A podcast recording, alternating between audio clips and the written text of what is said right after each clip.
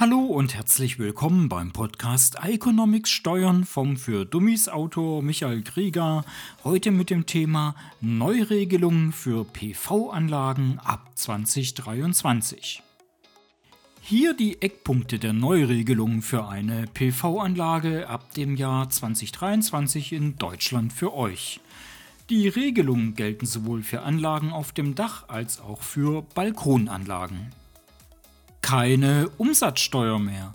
Seit Anfang 2023 wird beim Kauf von Photovoltaikanlagen keine Umsatzsteuer mehr fällig, wenn die Anlage auf Wohngebäuden oder in deren Nähe installiert werden, zum Beispiel in eurem Garten oder auf dem Garagendach.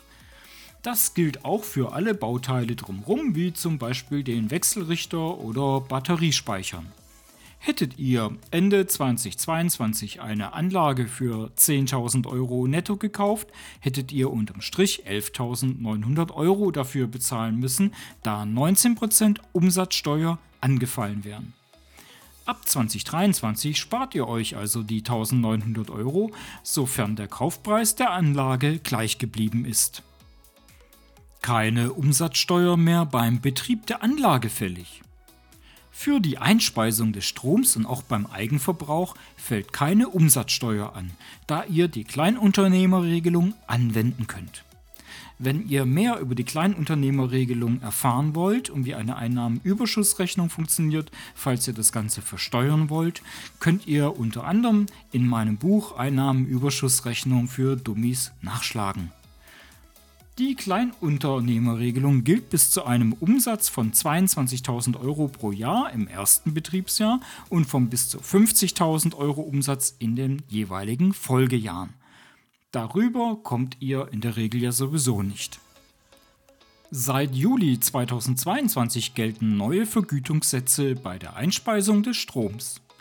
Anlagen, die auch der Eigenversorgung dienen, bekommen für die ersten 10 Kilowatt Peak 8,2 Cent pro Kilowattstunde und darüber dann 7,1 Cent pro Kilowattstunde.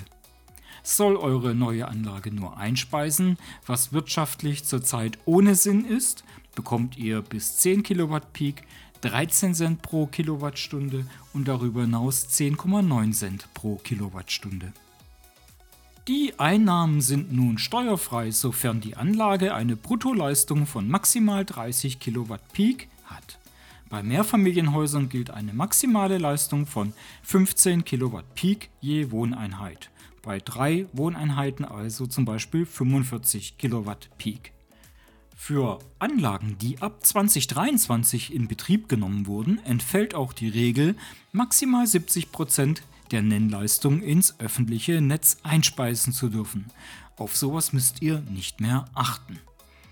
Noch wichtig zu wissen, seit dem Jahr 2023 muss in Baden-Württemberg bei einer Dachsanierung eine PV-Anlage installiert werden. In Hamburg ist das ab dem Jahr 2025 der Fall.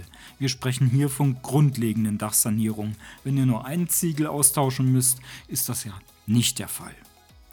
Abschließend noch der Hinweis, dass das hier keine steuerliche Beratung für eure individuelle Situation ist.